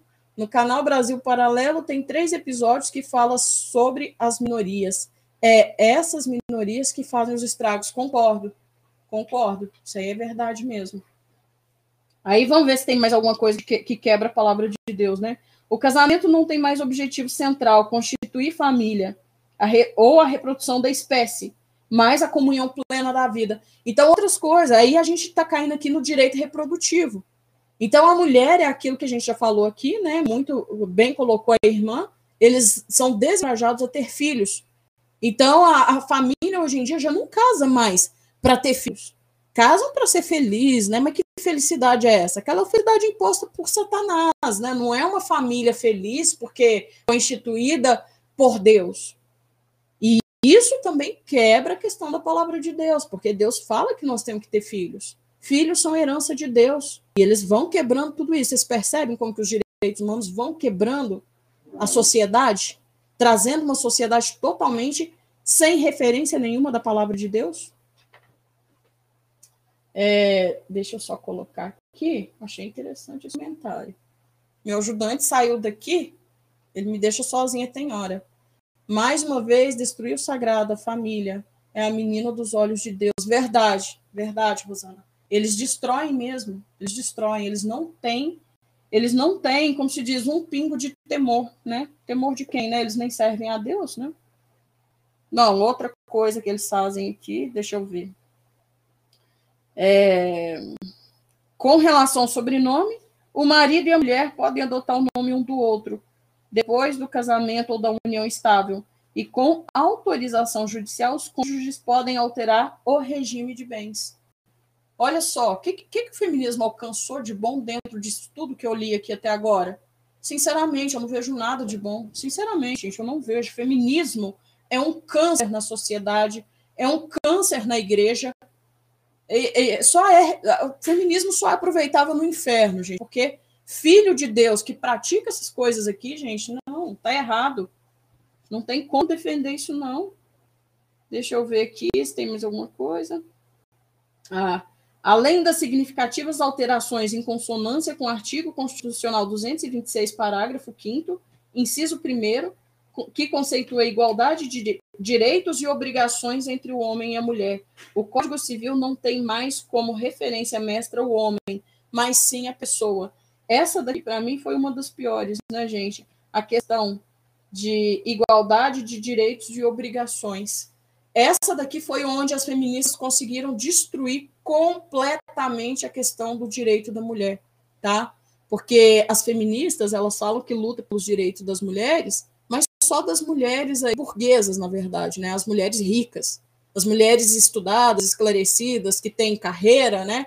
Porque a mulher pobre que precisa precisa de ajuda, essa daí está perdendo direito e não tem como se sustentar sozinha. E aí que é o desafio das políticas sociais, né? Como que vai ajudar a família depois de toda essa quebra, né? Porque muitas das vezes a mulher que é mais pobre, ela fica na, na rua da amargura. Cíntia, sem falar que desapareceu o casamento nas igrejas. É verdade, viu? É verdade os casais, né, vai muito nesse pique aí dessas pessoas de se casar, de, de se casar assim cada vez mais tarde, quando se casa, né? O movimento feminista surgiu na França, sim, na Revolução Francesa, Rosa. Ela surgiu na Revolução Francesa, na verdade. É, deixa eu ver se temos alguma coisa aqui para a gente falar. Bom, gente, eu acho que essa parte dos direitos aqui eu já falei de tudo. É, aqui diz assim, mas para baixo. A teoria marxista nos mostra que o atual modelo de família hegemônico na sociedade contemporânea de, do século 20 e 21 não foi sempre assim, ao contrário, foi fruto da construção histórica do desenvolvimento da sociedade capitalista. Aí eles vão voltar sempre naquela historinha que eu sempre falo para vocês, né? é, a historicidade, né, que eles vão falar que é através da história que é possível reconhecer as, as mudanças da sociedade, as construções sociais a, e culturais que são determinadas a partir das relações sociais de produção e da forma de como o Estado se organiza nos diferentes momentos históricos. Ah, Claudinha! Graça e paz, Claudinha, bem-vinda, olha. Então a gente vê aqui que eles sempre vão estar tá falando nesse sentido, ah, historicamente construído, porque a cultura, porque a sociedade, porque ah, o Estado está organizado dessa forma, e eles querem destruir o quê? Eles querem também destruir esse formato que nós temos aqui de Estado, gente. Eles querem destruir, né? E o que, que eles querem implementar? né? É aquilo que eu já falei, olha, nós já estamos passando aí um tipo de transição. A sociedade, a nova ordem mundial agora, ela não vai ter esse formato aqui agora. É um formato comunista, tá, gente? Por isso que a gente já está de frente aí com a questão da, da, da, da, da propriedade privada, né? Que a gente já viu o Fórum Econômico Mundial falando que vai tirar das pessoas o direito à propriedade, né? os casamentos aí, a família do século XXI já é bem esse perfil de família que nós estamos discutindo aqui, né? Na verdade, a gente vai ter a síntese disso, né? Dessa teoria hegeliana, dessa teoria, né? Onde a gente tem ali o foco a família burguesa, é a tese, a antítese, é a questão desse novo tipo de discussão de gênero, né? A, a, tanto a questão da mulher quanto LGBT e o resto do alfabeto. E agora nós, a, a, nova ordem mundial, na verdade, vai, vai trazer a síntese disso tudo. E essa nova lei da família que está surgindo é exatamente a síntese dessa revolução sexual que eles começaram lá na Revolução Francesa, tá, gente? Lá na Revolução Francesa. Então, essa revolução sexual, ela avançou, Essa revolução sexual, ela veio para se opor ao regime de sociedade nuclear burguesa, baseada no, nos princípios bíblicos de Deus judaico e judaico-cristão, lembrando que a gente está falando de uma sociedade de maioria de pessoas cristãs, né? Ah, acabei de ouvir aqui numa banca da faculdade dizer que dizer primeiro as damas para que a mulher. Ah, vou. Volta aqui para mim, Felipe, que saiu. Eu vou terminar de ler. Hã? Ah, tá, eu vi. Antes do homem é machismo. Isso aí é modismo, na verdade, né? Falar que isso é machismo é modismo. Isso não é machismo, isso é educação. Cavalheirismo. E as feministas odeiam isso, elas não gostam disso. Mas, assim, é, a gente tem que ver isso, às vezes a gente tem que rir, viu? Porque, sinceramente, acho que as pessoas, as pessoas elas estão perdendo o, o tato, elas estão perdendo o respeito mesmo. Ué, se uma pessoa fizer um, um ato aí de, de, como se diz, corteza, a gente, no mínimo, tem que agradecer. A gente não tem que vincular isso a machismo. Que bobagem. Cíntia, o que você acha da Maria Lúcia Fatorelli? Eu não conheço. Pede auditoria da dívida pública. Diz que não está ligada a nenhum partido. Eu não conheço esse caso, Rosa. Não conheço. Eu não posso falar porque eu não vi isso. Tudo que estamos passando faz parte de uma agenda satânica desenrolar. Faz, faz isso aí, realmente faz. É, queria saber da sua opinião sobre as mulheres nos países muçulmanos e comunistas onde elas apanham a ponto de ficarem desfiguradas, elas podem se divorciarem e casarem novamente? Olha, eu não conheço tanto a questão do, das mulheres muçulmanas, a, como que é a, a questão delas lá. Quem conhece muito é a Claudinha, né? Eu não sei se ela ainda está aí, mas se ela quiser te responder, é, aí Aí a pergunta está aqui: queria saber sua opinião sobre as mulheres nos países muçulmanos e comunistas, onde elas apanham a ponto de ficarem desfiguradas, elas podem se divorciar e casarem novamente? Nos países muçulmanos, eu não sei, eu creio que não. Eu creio que não, tá? Agora, nos países comunistas, eu não creio que é um regime tão fechado em relação ao casamento, não, viu? Países muçulmanos. Cíntia, eu estou condenado, então fui casado. fui casado três vezes, oh meu Deus. loucura, eu sempre tratei isso com respeito e cavalheirismo. É, não, o, o Davi, é, as mulheres hoje em dia, elas não têm educação. Feminista não tem educação, eu canso de falar isso no canal, elas não têm educação. Bom, deixa eu ver se tem. Ah, agora a gente vai falar do italiano maluco aqui. E já já eu vou, vou abrir o espaço aqui. Quem quiser perguntar mais alguma coisa, aí diz aqui. A teoria marxista busca superação de qualquer forma de subordinação do homem pelo homem e superação da desigualdade, das injustiças sociais, da alienação e do senso comum. Da miséria, da escravidão e de toda expressão da questão social gerada pela sociedade capitalista. Então, está falando aqui que a teoria marxista ela busca romper com qualquer tipo de opressão dentro da sociedade. E eles vão chamar esse, essa opressão, qualquer tipo de opressão criada do homem pelo homem, eles vão chamar isso de que, expressão da questão social. Ah, a Claudinha recomendou alguns canais aqui, ó, Ecoando a Voz dos Mártires e o canal José Atento, é isso mesmo? José Atento, Lei Islâmica em Ação. Então, gente, busca, busca respostas sobre é, o casamento dentro desse tipo de sociedade lá, porque lá eles vão falar muito sobre essa questão aí dessa sociedade é, muçulmana aí, né? E aí fala aqui também, para, é, para tal é necessária a construção de sujeitos críticos, criativos. Olha, gente, esse, esse, esse termo criativo é, é um termo que está sendo muito usado também aí no, no, no, pelo Vaticano, né? Pela, pela teosofia, né? Essa mente criativa, olha aqui onde que a gente vê isso, né? Até dentro do marxismo. O homem crítico, criativo, né? questionadores que expressam novos valores. Só que esses novos valores está atrelado à revolução sexual, tá? Como nós lemos até agora aqui, está atrelado à revolução sexual, tá? Um novo pensar e um novo agir. Sujeito que, como afirmou Gramsci, Gramsci é um italiano maluco, tá? Sejam capazes de governar ou de dirigir quem governa. Para a construção desses sujeitos, a família se apresenta como locus privilegiado.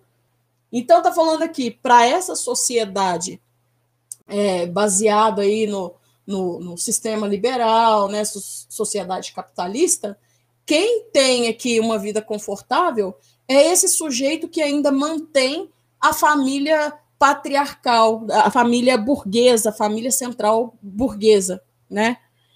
Por quê? Porque eles fazem isso, né? Porque são pessoas más, né? Eles querem reproduzir ali o sistema deles e, e se manter no conforto deles, né? Porque eles lutam para casar por, por, por, questão de interesse, para manter a questão da herança, para que os filhos possam continuar, né, mantendo aí a propriedade privada deles, né, para que a família se, se consolide ali na questão do, dos bens, do patrimônio, do negócio. Então, eles estão muito confortáveis. Então, nós nos opomos a tudo isso, é o que ele está falando aqui, tá? A Gramsci vai ensinar isso com muita propriedade também. Nós temos que nos opor a tudo que a sociedade burguesa, que a ideologia burguesa traz para nós. E como que nós vamos nos opor? Criando essa nova ideologia, né? E aí, essa nova ideologia está atrelada muito à questão do feminismo, né? O feminismo, a princípio, né? Colocando a divisão entre o homem e a mulher, colocando na cabeça da mulher que a primeira opressão dela existe dentro do casamento, porque o homem só casou com ela por interesse, só casou com ela porque ela tem que ser reprodutiva, ela tem que dar filhos para ele, para ele continuar tendo, é, como se diz, um meio de, de manter-se, né? Porque aí vai ter o filho que vai trabalhar na empresa dele, que vai, né? E, e tudo isso que eu já falei até agora. Gente, olha, eu não sei se vocês entenderam aí a lógica da coisa, mas a lógica é muito perversa, né? E por trás disso, o que tem, como sempre, é a revolução sexual, tá? A oposição deles é uma oposição podre, na minha opinião. E aí a gente vai ter aí essa estruturação agora de um novo, uma nova tipologia familiar que a gente está vendo aí o, o, o, alcance dela através da questão da família do século XXI. E é por isso que está tão em alta aí questão como aborto, a questão como o que mais? Além do aborto, o que mais que eles estão promovendo, né? A, a, pedofilia, né? A redução ali da, da, da idade da pessoa para ter o início da vida sexual. E eles ainda estão falando aí entre 9 e 10 anos, tá, gente? uma criança de 9 e 10 anos. A diminuição da idade do consentimento é outra coisa que eles estão discutindo, tá? E toma cuidado com isso aí, porque isso aí é muito sério, muito sério mesmo. E a, a questão da família nem se fala, né, gente? Porque é uma família poligâmica, é uma família totalmente contra os princípios de Deus. Então, o que eu queria que vocês entendessem disso é que através da família, através da família, os comunistas, os marxistas, eles falam socialistas, gente, mas para mim é tudo comunista, tá? Socialismo para mim é o comunismo adocicado. Então, através dos direitos humanos e das políticas sociais, eles estão promovendo a quebra das famílias. E a quebra das famílias é exatamente o que eles estão fazendo em oposição à sociedade burguesa, a ideologia burguesa. Eles criam esse nome e eles criam o oponente, né? E aí eles conseguem estruturar toda a teoria hegeliana, né, entre a tese e a antítese, e agora a nova ordem mundial, com toda essa questão de justiça social, é a síntese disso que eles criaram até hoje. Então, gente, olha, direitos humanos é uma coisa diabólica, tá? E políticas sociais também. É uma coisa diabólica. Bom, eu já falei demais, gente. Agora eu vou abrir um espaço aqui. Quem quiser fazer alguma pergunta, vamos, vamos abrir um espaço para vocês perguntarem. Se alguém tiver alguma dúvida, Faz tempo. É, não, não é comigo que ela tá falando, não. É com a Claudinha, eu acho. É... ai, ai. Muito boa essa daqui.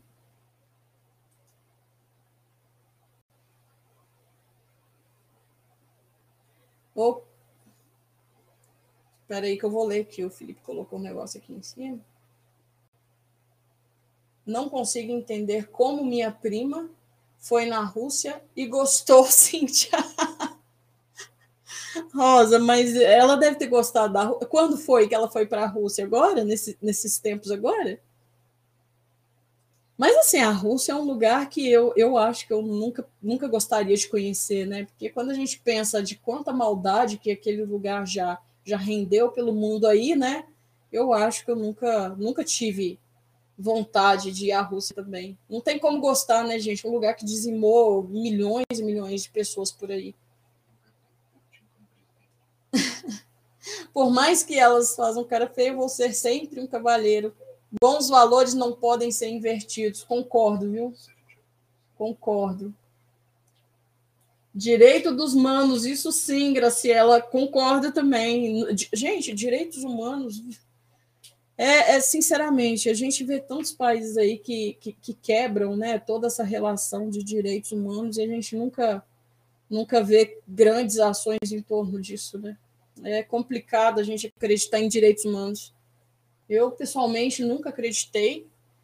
E na medida em que a gente vai tendo acesso a esse tipo de conhecimento aqui, né, a gente vê que realmente não tem como acreditar em direitos humanos, não, viu, gente? É furado acreditar nisso. É, não faz tempo, fui convidada, não aceitei, não gosto. ai, ai, é... Não, mas eu também não gosto de comunismo, não, viu, Rosa? Comunismo não é. Gente, comunismo é uma coisa que se opõe completamente a Deus. Se opõe completamente. Comunismo não é coisa para cristão, não é coisa para pessoas como. Ah, assim, verdade que nenhum tipo de política, né? Eu acho que o cristão não pode se ater muito à política, não, gente. Minha opinião, tá? Minha opinião. Quem gosta de política e gosta de ser participativo, às vezes acredita que alguma coisa pode melhorar, mas eu não acredito, sabe, em política, não, porque eu acho que, no final das contas, eles trabalham para o mesmo propósito, né? É, direito da elite sobre o resto dos humanos. ah, eu concordo, viu, Nando? Nando Azevedo, direito da elite. concordo, viu? Sobre o resto dos humanos. E é isso mesmo, viu, Nando, ah, Nando Azevedo? É, é, é, bem isso mesmo. É um direito que só vai atender mesmo os interesses das elites. E, lógico, né? É uma questão assim que eles vêm para quebrar os valores e os princípios cristãos. E então eles não fazem nada para nós, né? Não tem nada ali que a gente pode tirar de, de, de produtivo para nós, né? Bom, gente, então eu, eu acho que eu já vou encerrar por aqui, porque eu já conversei demais. Né? Eu sempre falo demais. o mundo está chato, chato. É, concordo, viu? concordo. O mundo realmente está muito complicado. E eu, eu penso que não é nem só questão de estar chato, não, né? A, a gente, assim, cada dia que passa, parece que a gente sente uma esfera, assim, dessa opressão em cima da gente, né? Nós somos cristãos, pelo menos, é, a gente sente uma esfera muito ruim em torno da gente. Agora eu paro e penso assim, direitos humanos. Tem muita gente que acredita em direitos humanos e acha que isso é para o nosso bem. E o problema disso aqui, gente, olha, é igual eu sempre falo, eles estão quebrando, na verdade, a palavra de Deus. Eles estão ferindo a palavra de Deus. Tudo que está aqui vai contra a Bíblia. Então, o cristão de verdade que conhece esses direitos humanos, ele sabe que isso aqui é uma esfera satânica, que isso aqui é um projeto satânico. E esses direitos humanos nos dias de hoje, gente, está entrando dentro das igrejas. Esse que é o perigo, tá? Por isso que eu falei, a, aquela, como que ela chama? A Maria do Rosário, ela está abrindo espaço para o diálogo interreligioso, e junto com esse espaço interreligioso que ela está dando abertura, vai entrar toda essa questão de direitos humanos, tá? Não se engane, isso aqui tudo vai entrar dentro da igreja. E as pessoas que forem contra, as pessoas que forem contra isso aqui, elas vão ser perseguidas, viu?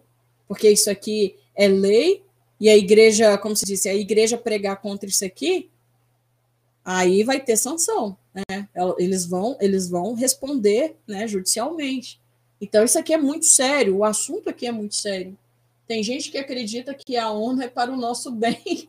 É, pois é, pois é. E a ONU, igual a gente já discutiu aqui, tem essa parceria aí com a Sociedade Teosófica, com Helena Blavatsky e Alice Bailey, aqueles ensinamentos satânicos, gente.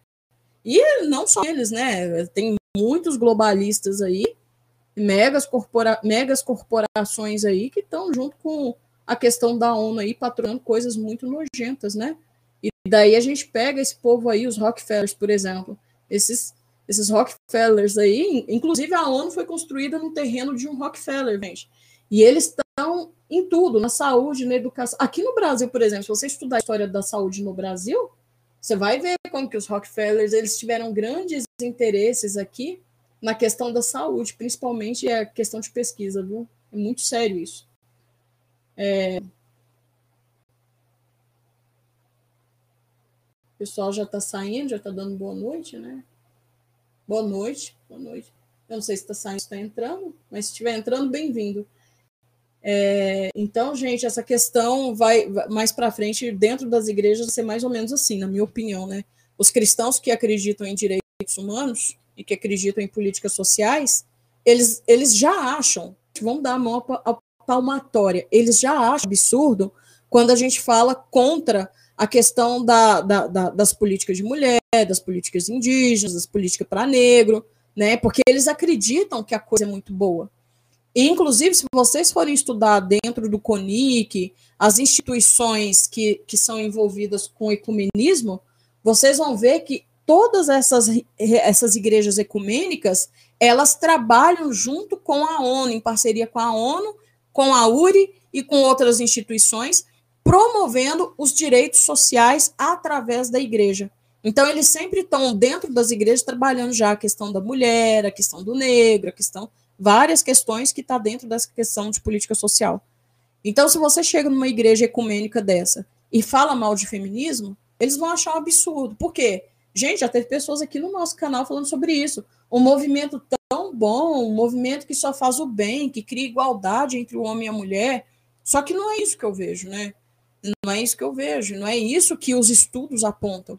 Se a gente é sensível a Deus e faz um estudo é, de forma competente, a gente vê que isso aqui não tem relação com a palavra de Deus. E é onde eu sempre falo: olha, gente, não tem relação nenhum, nenhuma à luz com as trevas. Então, direitos humanos e políticas sociais é projeto satânico e está entrando dentro das igrejas por via ecumenismo e diálogo interreligioso. Nós não podemos nos dobrar. E vai chegar um momento que ah, isso aqui, na verdade, no meu ponto de vista, vai definir o verdadeiro e o falso cristão. Vai ser um, um dos motivos. A URI, na verdade, é uma instituição criada por um pastor, é, é um, um, um, bispo episcopal da igreja anglicana, né? Um, e essa, essa URI, ela é como se fosse uma união de todas as igrejas, né? É uma união ecumênica. Só que a URI, ela não trabalha o ecumenismo como a CONIC, por exemplo. A CONIC, ela, ela tem as igrejas ali que são, são centrais, né? E faz parceria com outras igrejas. Agora, a URI, ela já é mais complexa, porque a URI, ela tem envolvimento com a sociedade teosófica, com a ONU, com grandes corporações globalistas, é, com a, a, ela tem relação também com, com grandes redes aí financeiras pelo mundo afora. Ela tem relação. Gente, a URI é como se fosse a ONU ecumênica, só para vocês terem noção assim, de dimensão do tipo de trabalho que ela exerce. E a URI ela é responsável por manter a questão do diálogo interreligioso. Então, ela essa instituição, o que é tóxico nela? é um pastor anglicano que lidera, mas ele, nas reuniões dele, ele faz reunião com pessoas da, uh, das Wiccas, é, de qualquer tipo de satanismo, da sociedade teosófica, é, ele faz reunião com o pessoal da ONU, ele faz reunião. É, o grupo deles, é, xamãs, né, a sociedade aí do, dos xamanistas aí, várias igrejas evangélicas participam da URI, inclusive no Brasil, tá? E eles fazem um culto ecumênico, mas é um ecumenismo assim, mais, mais, mais, como fala, né, mais é, elevado. Porque eles não têm dificuldade nenhuma de chegar num, num, num bruxo e falar: ah, faz a oração, faz, faz a cerimônia. Né? E aí o bruxo faz as orações, faz as cerimônias, e dali já tem um pastor pregando. E a Uri também ela vai ser responsável por uma coisa muito ruim, que é a questão é, da, da, de colocar o cristão como fundamentalista. Eles trabalham muito nessa questão. Então, eles falam assim: a sociedade teosófica, a nova era, a ONU e, e, e as Wiccas e todas as religiões do mundo, todas, satânicas ou não, elas têm que entender que Deus é um só e que Deus vai vir, né, e elas, eles acreditam muito na questão desse Cristo cósmico, desse ser endiabrado que vai vir, e eles falam exatamente isso, tá? Que vai vir o Avatar, o Cristo cósmico, eles acreditam nisso, tá? Então, que Deus é um só e que Jesus que vai vir é um só, e que a gente tem que abraçar todas as religiões e que o cristão e que eles eles se associaram a várias instituições e várias religiões porque eles estudaram as políticas dessas religiões e entenderam que todas elas têm a mesma a mesma forma de pensamento da URI, né, dessa instituição que surgiu dentro da Igreja Anglicana. Então a URI ela é igual a igreja romana, sabe? Ela age como uma esponja, ela traz para dentro de si todo tipo de demonismo. E aí, as pessoas que não concordarem com o tipo de ensinamento da URI, elas vão ser colocadas como fundamentalistas. Então, eles concordam que essas pessoas não podem nem viver entre, entre as outras pessoas, elas têm que sofrer algum tipo de punição. Por quê? Porque a gente não pode conviver com pessoas que simplesmente não se adequam ao sistema que está sendo criado da religião universal, porque ela vai trabalhar para a religião universal também, tá, gente? E a gente tem que tirar das pessoas, segundo eles, a questão desse fundamentalismo religioso. Por quê? Porque a gente não tem que ter o nosso Deus como superior ao, ao dos outros, a nossa cultura como superior ao dos outros. A gente tem que entender todo mundo como igual e o Deus de todo mundo também pede igualdade. Ninguém, Deus de ninguém é superior ao Deus de ninguém. E quem se comportar falando que, que, que Deus, é, o Deus deles é diferente, então é fundamentalista e vai sofrer punição. Sabe? A URI está trabalhando com esse tipo de projeto. A coisa é muito séria, tá, gente? A coisa é muito séria. A gente está vivendo um tipo de sociedade que já não dá mais para a gente ficar parado e achando que está tudo normal, não, viu? Eu sempre brinco, quando você achar que a coisa tá feia, ela pode estar tá pior ainda, viu? É, não sabeis vós que a amizade com o mundo é inimizade contra Deus? Tiago 4, 4. Pois é, é, esse povo da URI não sabe não, viu, irmã? Não sabe. Misericórdia, eles não sabem. É muito triste a gente ver isso aí que está acontecendo, né? Muito triste mesmo. As pessoas elas aceitam esse tipo de ensino porque o coração já está tomado de pecado, de maldade. Então elas não enxergam a, o lado, o engano em nada disso. E nada disso. As pessoas, gente, as pessoas assim, elas estão muito cegas, sabe? E tem hora que eu até falo, parece que não tem muito como a gente acordar essas pessoas. Né? É muito, é muito complicado. Né? Então a gente entra em algumas igrejas Ontem até me perguntaram aqui a questão da congregação cristã no Brasil, né? A congregação cristã no Brasil, aqui no Brasil a gente tem, né, o, o, o fórum interreligioso, e é igual eu falei, a Maria do Rosário, ela tem envolvimento, né, com isso, é crucial poder falar isso. E a gente fez um vídeo aí falando sobre a lista das igrejas que está envolvida. E a congregação cristã no Brasil, ela está na lista, viu, gente? Ela já, já entrou para o diálogo interreligioso, infelizmente. Infelizmente. Uma igreja que eu achei que não entraria. Mas a congregação cristã, ela também foi formada também na maçonaria, ela não é diferente, a história dela não é diferente com a Assembleia, tá? E eu acho que eu respondi, né, tudo sobre a Uri. A mente deles está cauterizada pelo engano. Tá mesmo, Alex, tá mesmo. Infelizmente, essas pessoas, elas. E, e assim, sabe, eu penso, Paulo, em primeira, em primeira carta de Paulo aos Romanos, ele fala algo também sobre isso, né? A questão dessas pessoas, elas elas estarem assim, por quê? Porque a mente delas está fechada, né? Mas de certa forma eu entendo nessa carta como algo que Deus permite. Olha aqui, diz assim, ó, Romanos, o primeiro, o primeiro capítulo aqui, né, da, da, da carta de Romanos, diz assim, gente, essa Bíblia aqui, não, não estranhem ela, porque ela é uma Bíblia do Novo Testamento judaico, tá? Eu comprei ela para estudo.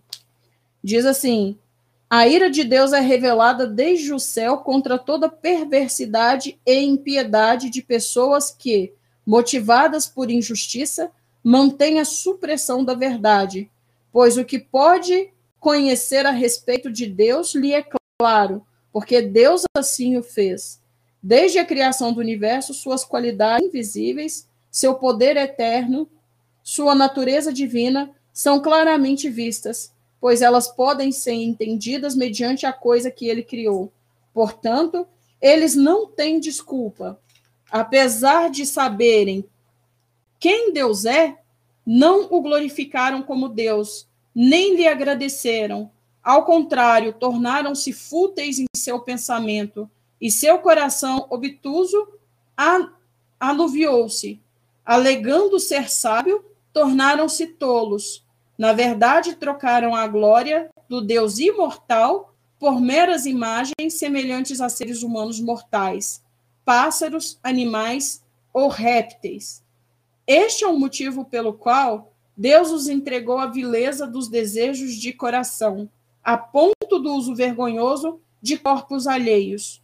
Transformaram a verdade de Deus em mentira, quando adotaram e serviram a coisas criadas no lugar do Criador Louvado seja ele para sempre. Amém. Esta é a razão de Deus lhe ter dado paixões degradantes, de forma tal que suas mulheres trocaram as relações sexuais naturais pelas não naturais, e da mesma forma os homens, desistindo das relações sexuais naturais com sexo oposto, ardem de paixão uns pelos outros. Uns pelos outros homens, cometendo atos vergonhosos com outros homens e recebendo pessoalmente a penalidade apropriada à sua perversão. Isto é pelo fato de não terem considerado Deus digno de conhecimento. O próprio Deus os entregou na linha de nas linhas de raciocínio inúteis para que eles realizem coisas impróprias.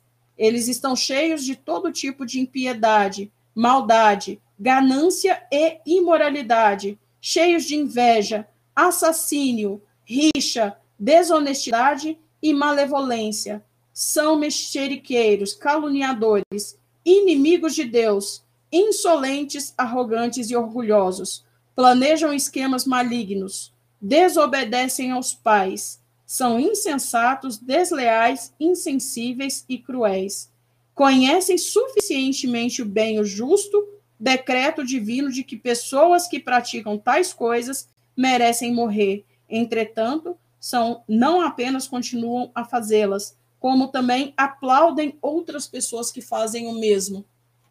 Tá vendo, gente? Aqui eu acho que já fechou tudo que a gente conversou até agora. Esses homens, eles fazem a maldade e aqui Paulo fala que eles conhecem a verdade. Eles não estão fazendo isso sem conhecer que Deus é criador e que Deus é bom. Mas eles escolheram e Deus assim permitiu que eles ficassem no erro. Deus permitiu tá? Mas aqui a gente vê que eles foram entregues a isso, mas no tempo certo haverá o julgamento, né? No tempo certo. O Caio Fábio chegou ao ponto de dizer que as portas, que o porta do fundo ajuda ele a pregar o evangelho. Pode isso, irmã. Gilmar, bem-vindo, Gilmar. Misericórdia. Portas do Fundo é aquele programa que fez aquele. Aquele aquela, aquela especial, de especial de Natal. Obrigada, Gabi. É, é, aquele, né, irmão? Misericórdia, ajuda a pregar o que para quem? O que, que é isso, gente? Olha o ponto que nós estamos chegando, né? Como igreja, olha o ponto que nós estamos chegando. Isso não pode, gente. Pregando engano. E nós não podemos aceitar isso mais, não, gente. Não pode. A gente não pode. Não pode mesmo. Então, gente, olha, isso aqui hoje foi só para mostrar isso para vocês. Direitos humanos e políticas sociais destruindo as famílias e destruindo o povo de Deus.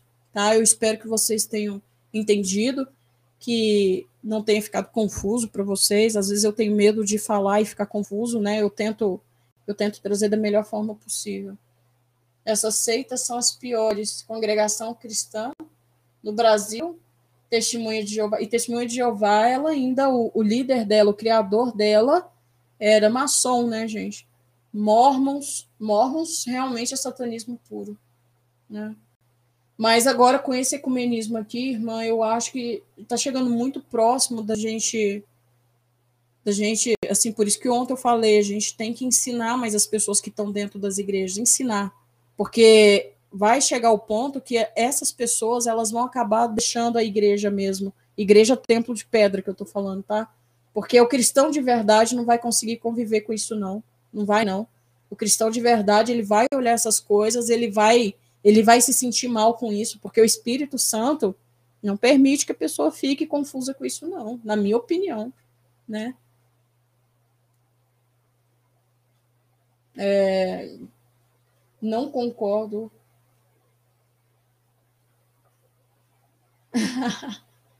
não concordo. Converter a Deus frequentando a congregação cristã no Brasil. É complicado ali, né, irmão? É complicado. Agora, o difícil dessas igrejas é que eles, eles são muito assim, eles acham que ninguém é irmão deles, né? Eles vão para a igreja, para o céu sozinhos, né? São, só eles serão arrebatados. Ah, é você que concorda? É, você não concorda? Você é da congregação, irmão? É, então, sim, irmão, me desculpa, mas tem coisas que a gente tem que observar um pouquinho mais, é complicado. É, tá impossível fazer parte das igrejas. É, tá complicado, né, irmão? Tá complicado, né? Testemunha de Jeová foi criado por maçonaria, foi. Testemunha de Jeová foi também. Assembleia de Deus, tá? Infelizmente, infelizmente. É... Pessoal, então eu vou, vou, eu vou encerrar por aqui. E eu agradeço muito vocês que participaram com a gente, tá? E, bom, que a gente continue buscando um Salvador, porque é Ele que pode trazer para nós todas as respostas. Nós mesmos, por nós mesmos, nós não temos a capacidade. Mas o Senhor tem trazido uh, o esclarecimento, né, que a gente não caia no engano. Mas que a gente fique firme, tá, gente? Porque a raiz do engano ela é muito bem construída e a palavra de Deus fala que, se possível, até os, os escolhidos podem cair, tá? Então, que a gente fique firme e que a gente não se permita ser enganado, tá? A raiz do engano. Ah, eu concordo com você, todas as igrejas estão corrompidas. É, irmão, eu assim, é, eu acho que não são todas, todas. Sabe o que, que eu penso, gente?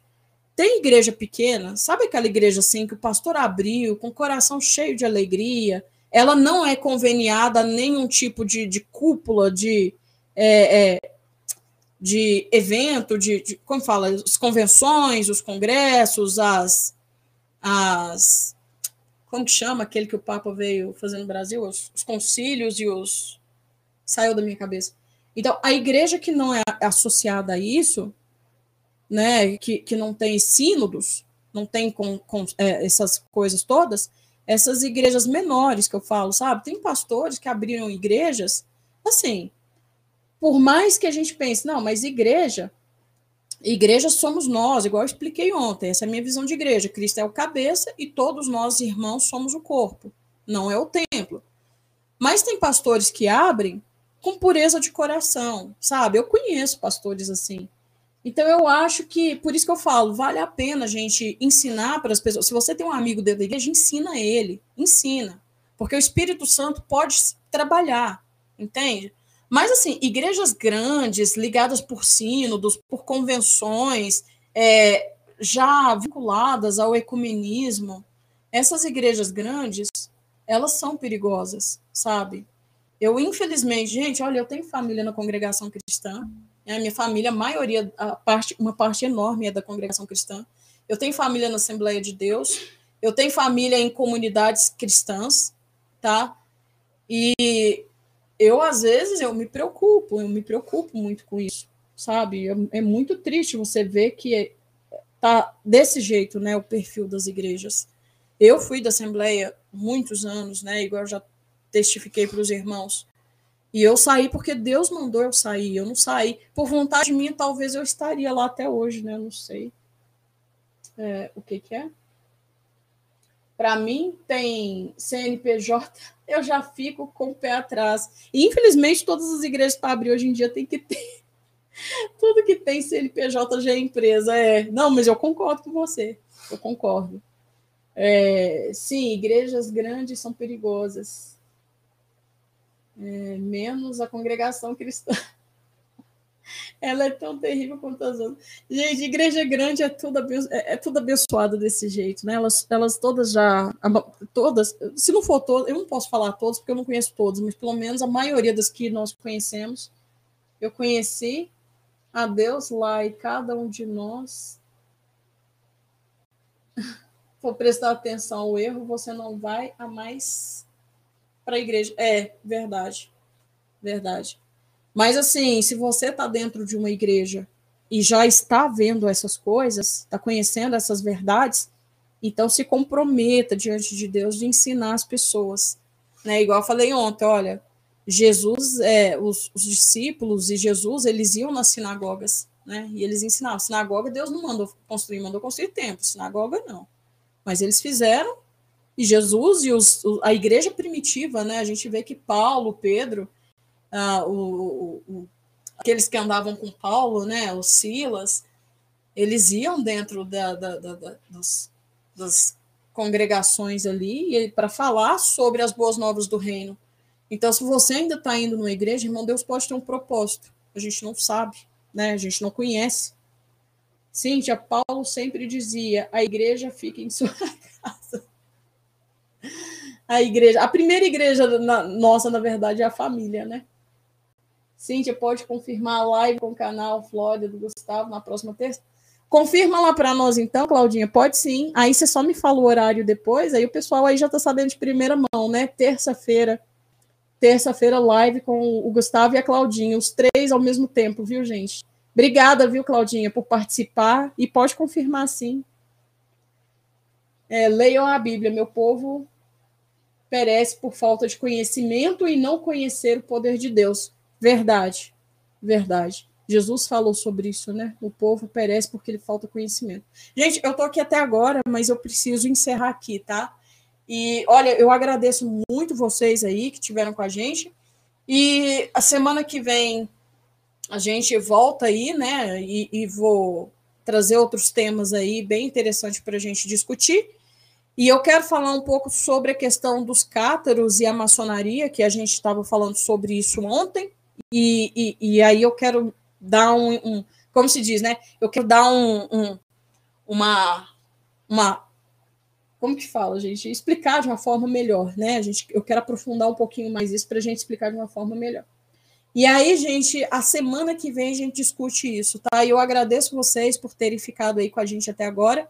Muito obrigada. Tenha um excelente final de semana, gente. Que Jesus abençoe todos vocês e seus familiares, tá bom? Então, fiquem na paz do Senhor Jesus. Até mais.